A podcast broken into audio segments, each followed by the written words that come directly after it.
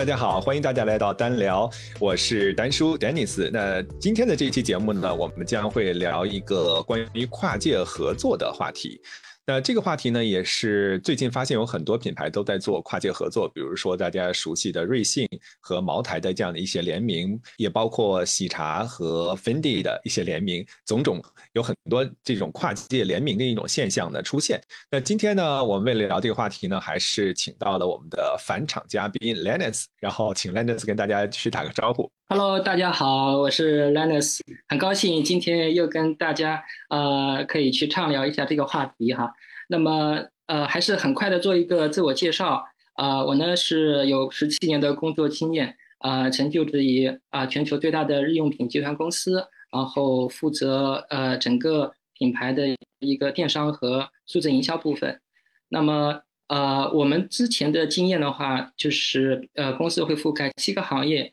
呃，多达四十几个品牌啊，所以我们会呃经营很多的行业，经营很多的品牌啊啊，我的本职工作呢又负责销售和市场啊，所以呢，对于跨界这个话题的话，我们有非常多的关注和尝试啊，所以很高兴今天能够有这样子的机会跟大家一起来呃讨论一下我们的观察和经验。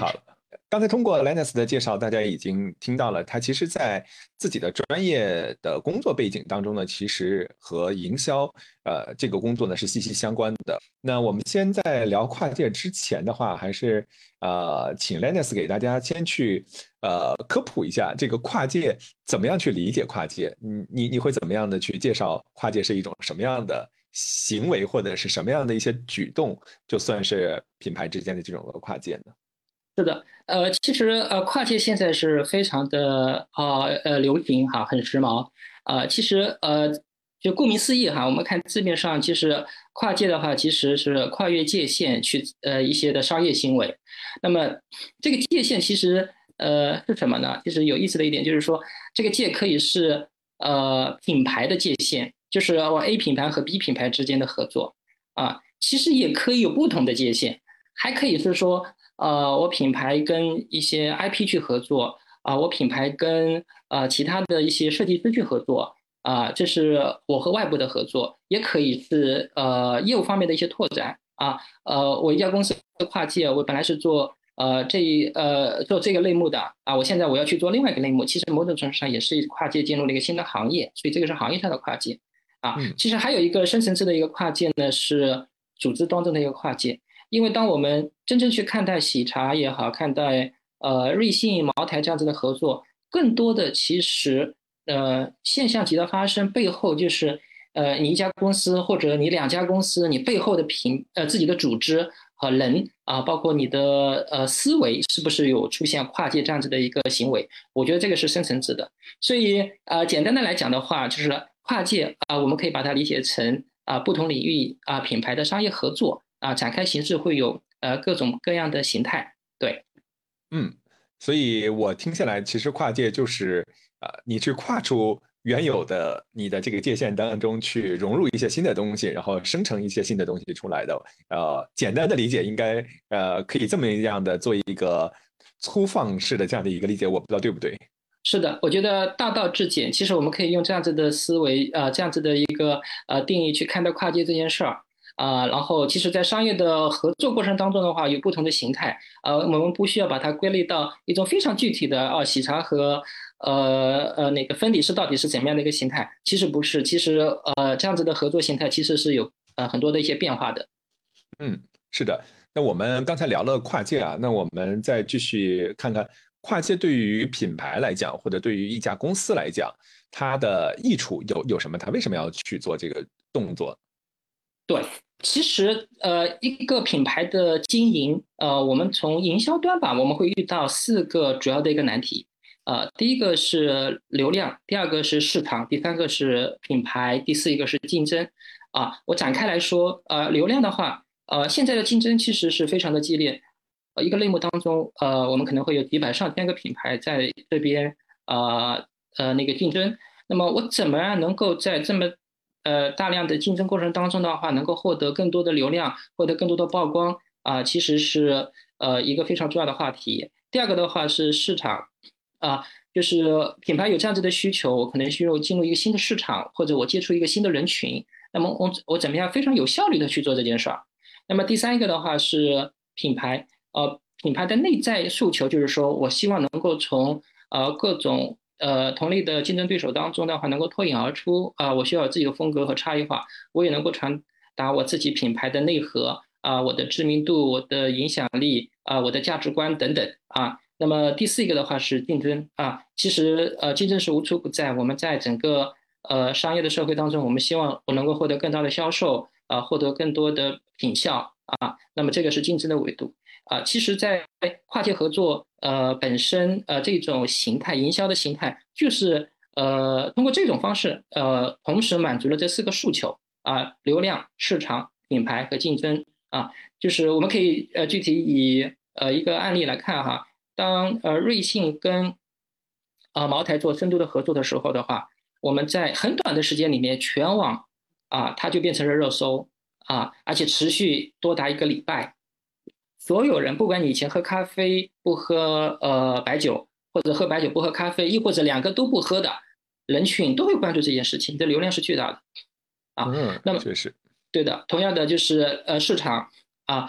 啊茅台。呃，对于，在年轻的人群当中，可能没有那么多的曝光度，也没有那么多的消费者。但是通过这样子的营销，我就可以触达啊这些消费者，我触达了新的人群。同样的，就是呃茅台这两年做的一个很大的转型，就是说它不停的做茅台加，就是茅台加冰激凌啊，它就出茅台冰激凌，茅台加咖啡加这个瑞幸联名，茅台加巧克力，它就跟啊德芙联名。哎，它可以通过这种方式让自己的品牌。呃，就是不停的去做，呃，分，呃，丰富开，然后去做不同的业态、不同的类型的商品啊，所以这个就是市场端。那么品牌端的话，呃，如从瑞幸的呃视角来看的话，茅台是一个非常高端的白酒。那么我通过它合作，大家的呃心目当中就会瑞幸的品牌认可度、美誉度就会有很大的提升。之前大家会觉得咖啡呃连锁这个行业里面的话，星巴克可能目前看还是比较 premium 的。啊，但是呃，你看最近这么多的一些合作下来的话，大家也会觉得瑞幸可能是第一梯队的，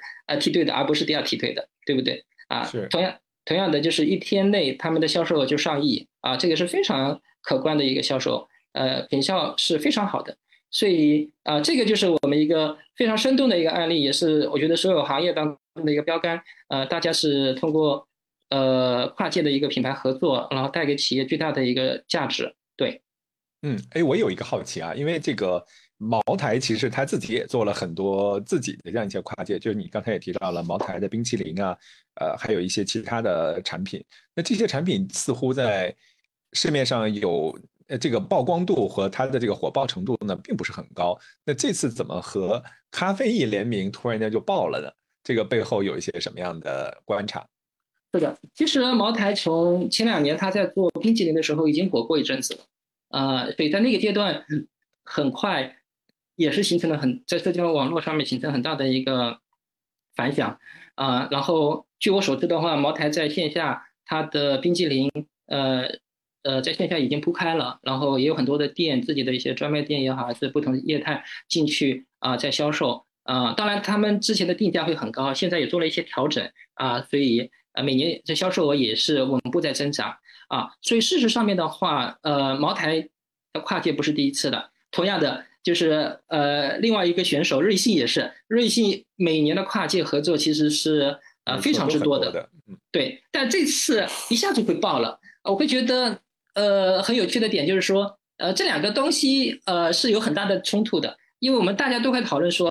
呃，早上是咖啡哈，晚上是酒啊。早 C 晚 A 这么这个概念早 C 晚 A 的这个概念，其实现在在白领的当 中非常的火爆。是的，这本身就是一个冲突的概念啊。嗯。但是我一定要把两个冲突的东西放在一起，其实是在营销的角度来讲是具有非常的戏剧性的啊。越是有戏剧性啊，越是就会有爆发力啊。所以，一个好的营销，一个好的跨界合作，就看你能不能。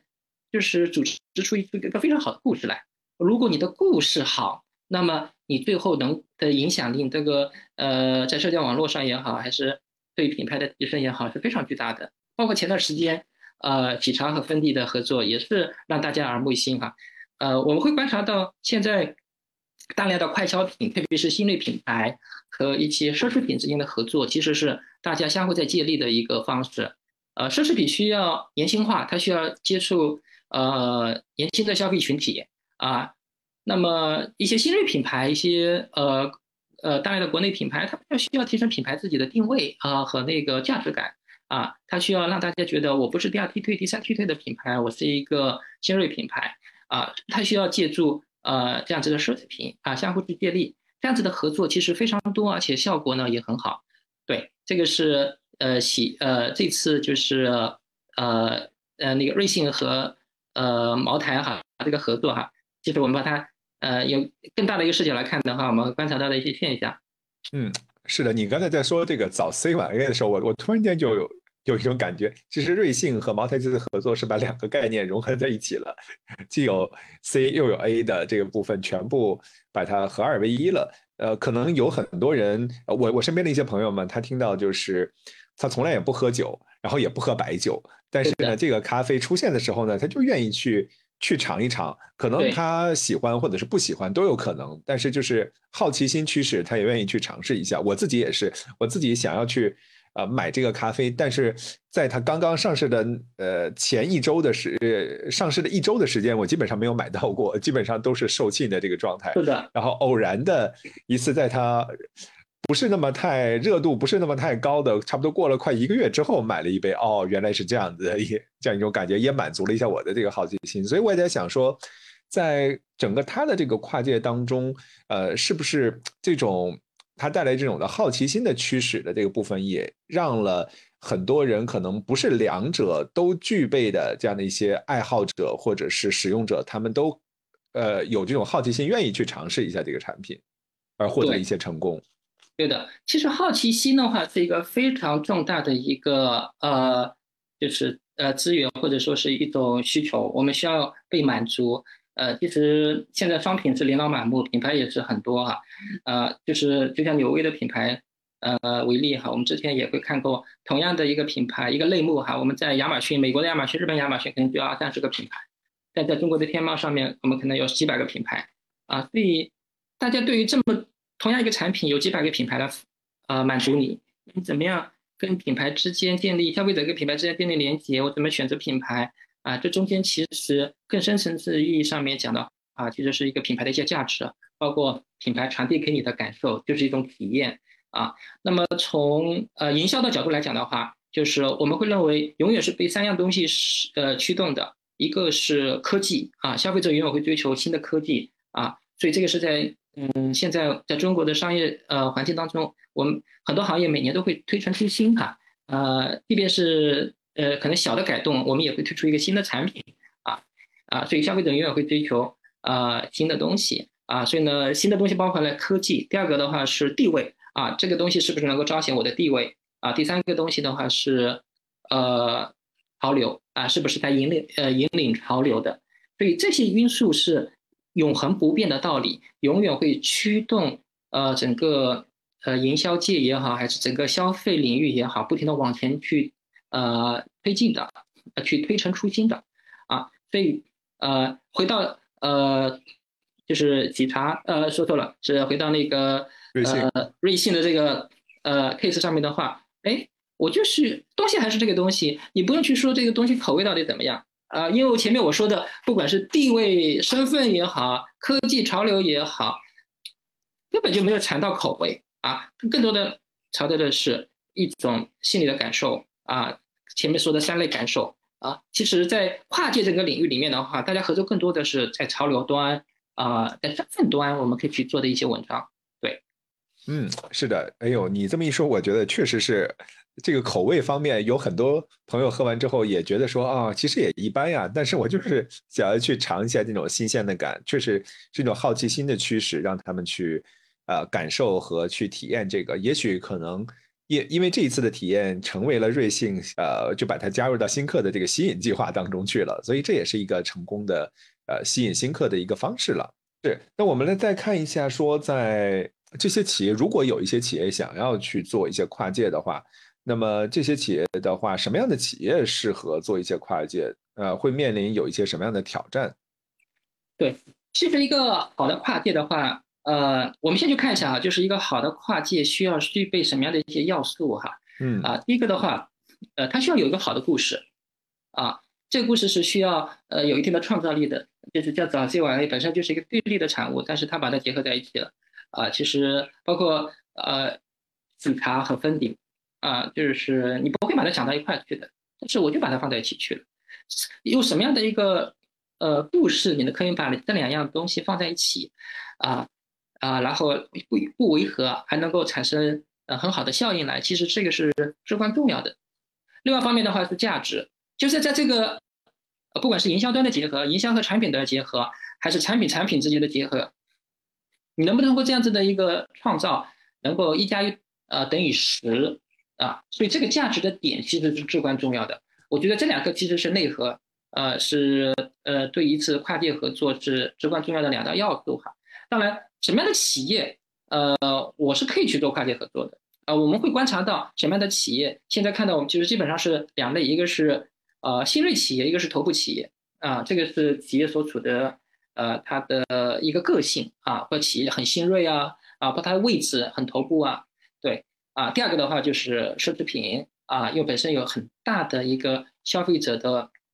沟通这样子的一个需求。那么呃仔细来看的话。就是你企业内部你是不是具有这样子的基因啊，很重要。同样的，你有没有这样子的能力也很重要啊。你有没有这样子的 marketing 的人去帮你去想跨界这件事儿？因为，呃，跨界涉及到的东西会非常之多啊。你可能要涉及到，呃，你自己的首先价值创造本身就是一个非标的市场啊。你不同的跨界的标的，你可能就会有呃不同的 idea 啊。你怎么能想得出来啊？然后呃，能够跟你的品牌是相呃符合的。啊，这是一块。第二块的话，你要涉及到大量的打破和重新创造、重组，啊，包括品牌和品牌之间的、品牌内部的啊，我要做这样子的一个产品啊，那你跨界的 leader 做这一个项目的 leader，你就需要有这样子的能力。我可以跨部门之间、产品呃产品的呃人和营销的人可以一起去结合，创造出一个新的东西来。所以这样子的能力，你组织当中是不是有？是不是具备？这个是非常高的。然后你企业是不是有这样子的一个容忍度？呃，这样呃，就接受这样子的一些复杂的性啊，以及呃跨界应用本身呃，某种程度上它是一个 branding 的一件事儿哈。那你是不是有这样子的预算啊？呃，对，所以这些方面的话，是一个企业呃，你能不能去做跨界呃合作、营销合作的一个呃要考虑的一些因素啊。所以其实呃听起来。大家很向往这件事，但是其实操作起来难度会很大啊。嗯，同样的，你能够要选择合作方哈，合作方是不是也有意愿和能力啊？他是不是愿意跟你一起去，呃，就是呃共创这件事儿？然后有没有好的机制，大家呃分工啊合作，大家能够去呃就是因为要一起投入嘛啊，能够很清晰的就是呃就是。找到自己的诉求，然后一起去投入。投入过程当中的话，可能也会有一些博弈哈，我多投一点，少投一点，我多获得一点，少获得一点，怎么样去平衡？我觉得这些都是，呃，跨界过程当中的那些挑战啊。我觉得企业要具备这样子的一种，呃，能力其实是很少的啊。当然也不是说不可以啊，我我其实呃，核心的本质还是在价值创造啊。所以呢，如果企业有这样子的 idea 的话，呃，我会认为，呃，中小企业我们也未尝不可以去尝试。对，嗯，是，所以听下来的话，这创新型的这样的一些企业，或者是头部的这样的一些企业，都可以去尝试在这个跨界领域去尝试一下。那我呃，那刚才也说说到有一些挑战了。那作为呃想要去跨界的这个企业的管理者，或者是带领这个项目的跨界项目的这个管理者，从他们的角度上来讲的话，你觉得个人角度会具备一些什么样的挑战？呃，应该怎么样去应对这样的一些挑战呢？对，我会觉得第一方面的话，就是说这个 leader 不管是企业还是个人，啊，他需要有这样子的一个价值观，啊，就是他相信跨境这件事儿，啊，所谓价值观就是我认为什么东西是有价值的，啊，其实这个部分本身就是一个很难的事情，因为呃，大家认不认同做跨界，呃，就是合作，它是一个非常重要的一件事情，它是有意义的事情，啊。其实这个其实是需要在更广的范围里面获得很大的认可。企业如果有这样子的 ambition 啊，有这样子的一些原始的一些冲动，我也去做这件事情，那我会觉得这个是成功的第一步哈。第二步的话就是说，价值观可以带给我们很多的东西啊。第一个就是说，就是你在还没有做这件事情之前，你首先你可以相信啊这件事情是 OK 的，所以啊你不是看到啊你才相信的，你是先相信才看到，所以这个是至关重要的。第二个就是说，你通过这样子的方式，你可以聚集一堆的人，你可以找到志同道合的人，可能更多的是呃企业内部呃有这样子的，大家有所有人，不管是 R&D 的人、供应链的人，大家都有这样的一个。思维啊，我们就是这样子一家公司哈，我们彰显这样子的一个价值观啊，还是说，呃，通过这样子的价值观，你又外化出吸引到同样类型的呃品牌啊，来跟你一起去合作啊，我会认为这个是呃，就是非常重要的第一块，就是有没有价值观。第二块就是说 leadership，有没有这样子的一个领导力？这个领导力呢，呃，体现在几个方面。这的话说，呃，因为这个涉及到两个和尚一起去。呃，完成一件事儿，所以呢，需要有人 take ownership。你能不能愿意跳出来说，你去总体去思考规划这件事情？你愿意在这过程当中的话，你承担更多的呃责任，这个也很重要啊。第二个的话是，呃，就是你有没有这样子的一个能力，你可以去跨品牌沟通、跨部门沟通，因为大家是要创造出一个新的东西来，这个东西不是一个人完成的，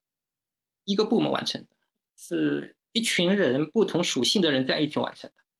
这个人需要比较强大的 leadership，啊，所以这个是第二方面，对，啊，我会认为这两方面可能是最最重要的吧。嗯，是你你你刚才也提到了在这个 leadership 的这个部分啊，那其实呃，不管是外部和跨品牌之间的这样的一些沟通，呃，对于。想要做这件事情的 leader 来讲的话，他怎么样的呃才能够去拥有这样的一些跨部门沟通的一些技能？他要突破一些什么，或者是需要保持一些什么？呃，对，是呃呃某种程度上的话，其实呃，当一个企业在呃就是呃承担做一个新的项目，或者说是一个新的 idea 的时候的话，这往往这个人肯定是对于呃。就是这个企业里面来讲的话，他肯定是一个一号位啊，他是呃，因为这个事情本身是一个创新性的事儿啊，嗯，如果是一般的呃，就是呃人的话，他往往呃，就是他会有清晰的 KPI 啊，但是创新的东西往往风险就会很高，它没有非常清晰的 KPI，所以最开始的时候就需要一号位啊，他有这样子的一个呃使命和愿景驱动去做这件事情，或者说他支持这件事。这个是至关重要的，那么，呃，对呢，这个是至关重要的一点，它是不是 KPI 驱动的啊？它可能是 vision 驱动的，嗯啊，对，这是第一个驱动的，对，愿景驱动的。第二个的话，就是他有这样子的一个能力，呃，有话语权，他可以能够把各个部门之间结合在一起，或者他有这样子的一个能力，能够 network 啊，外面的一些商业的一些合作伙伴，大家一起去共创这件事儿，啊，这个也会很重要，就是。如果你是只是一个呃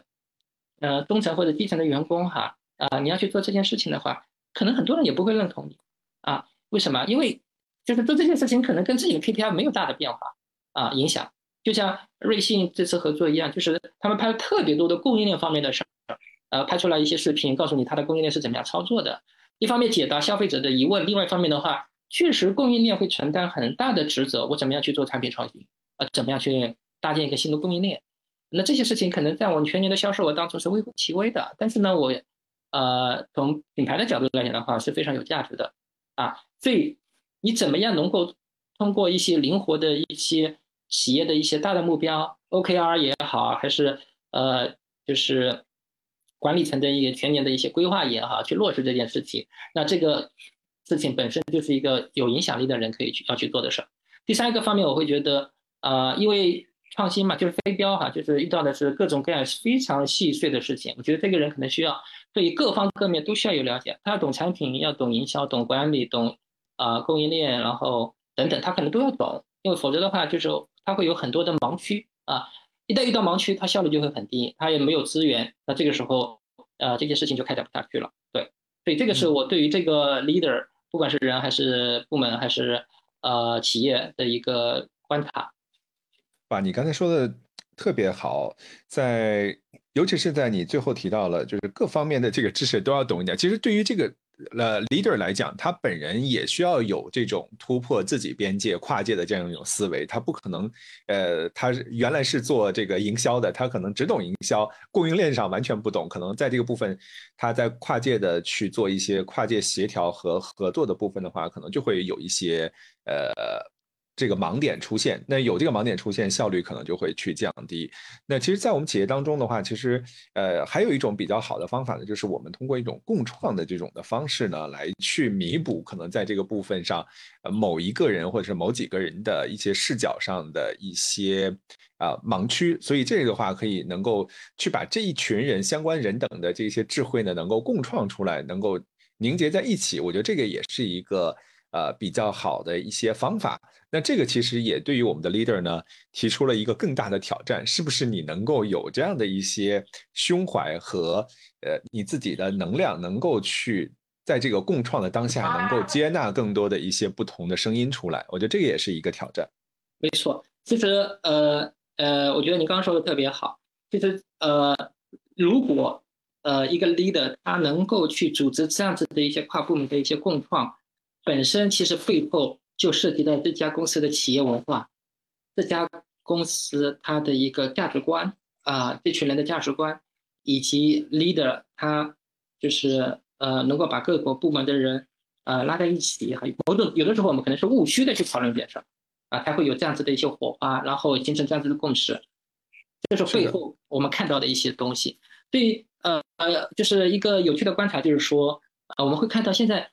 大量的跨界来源于呃两类企业，第一类的话就是呃就是如果我们看整个跨界呃这个商业行为的发展哈，最早还是在奢侈品哈，因为他们每年都会呃内在驱动的，每年都会有啊新年的潘通色，有今年的设计，有今年的款式啊，然后有今年的一些创新哈。那么另外一方面的话，就是大量的这些新锐品牌啊啊或者说是呃营销驱动型的一些品牌，他们在做这件事情。往往是这一些新的品牌，他们没有边界感，他们没有这样组织当中的这种呃强烈的这种部门意识啊，他们愿意去做这件事情啊，他们跑在前面，他们也跑出来了，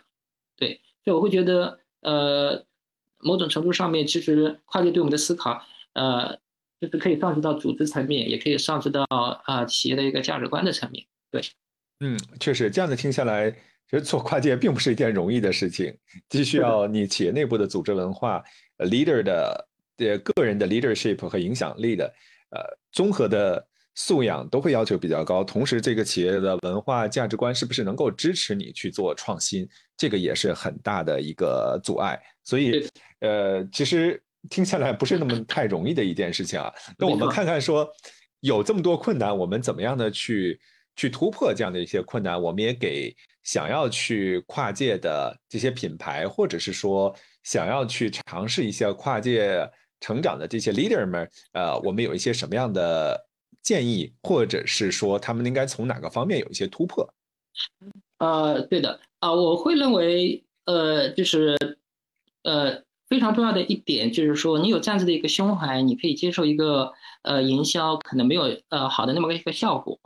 啊，你愿意去尝试新的东西，这是。体现在一家公司的文化里面的啊，呃，今天跨界这件事情，呃，我们呃某种程度上把它归到营销这个领域里面，也有可能是产品领域，还或者说是呃销售领域有很多的创新啊，但很多时候我们创新，呃，因为创新就有不确定性啊啊，否则